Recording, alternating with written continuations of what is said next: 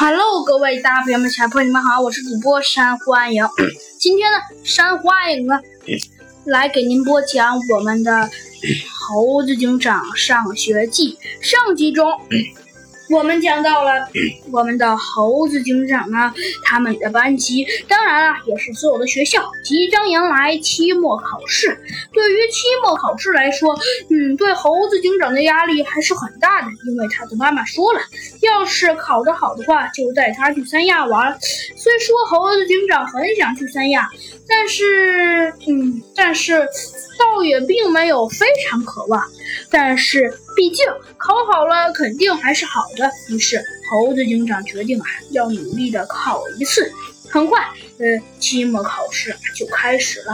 考场上，猴子警长呢做题的速度还算得上是比较快的。他无意中看了一眼小鸡墩墩、兔子警长和弗兰熊的速度，他们写的好像都没有猴子警长快。虽说猴子警长写的快，可是他还真担心准确率。于是啊，猴子警长他还是小心了又小心，就是怕那万一哪里一不小心出错了，他的他的他的旅游美梦可就没有了。唉，猴子警长说着呀。他想了想，说道：“没错，这次一定要最好考好了。”可是说着说着，突然间呢，呃，到底怎么了呀？突然间，只见猴子警长听到了什么声音。猴子警长急忙转头一看，只见啊，有一位同学，他居然，他居然直接把笔给扔了。到底是谁呀？哦，只见啊，那个人是。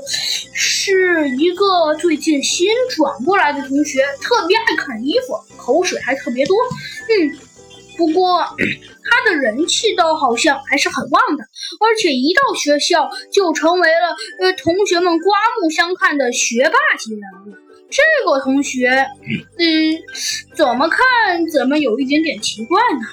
按照平常的理论来说，猴子警长知道一个爱啃衣服的啃衣服大王是绝对不可能能成为学霸级人物啊。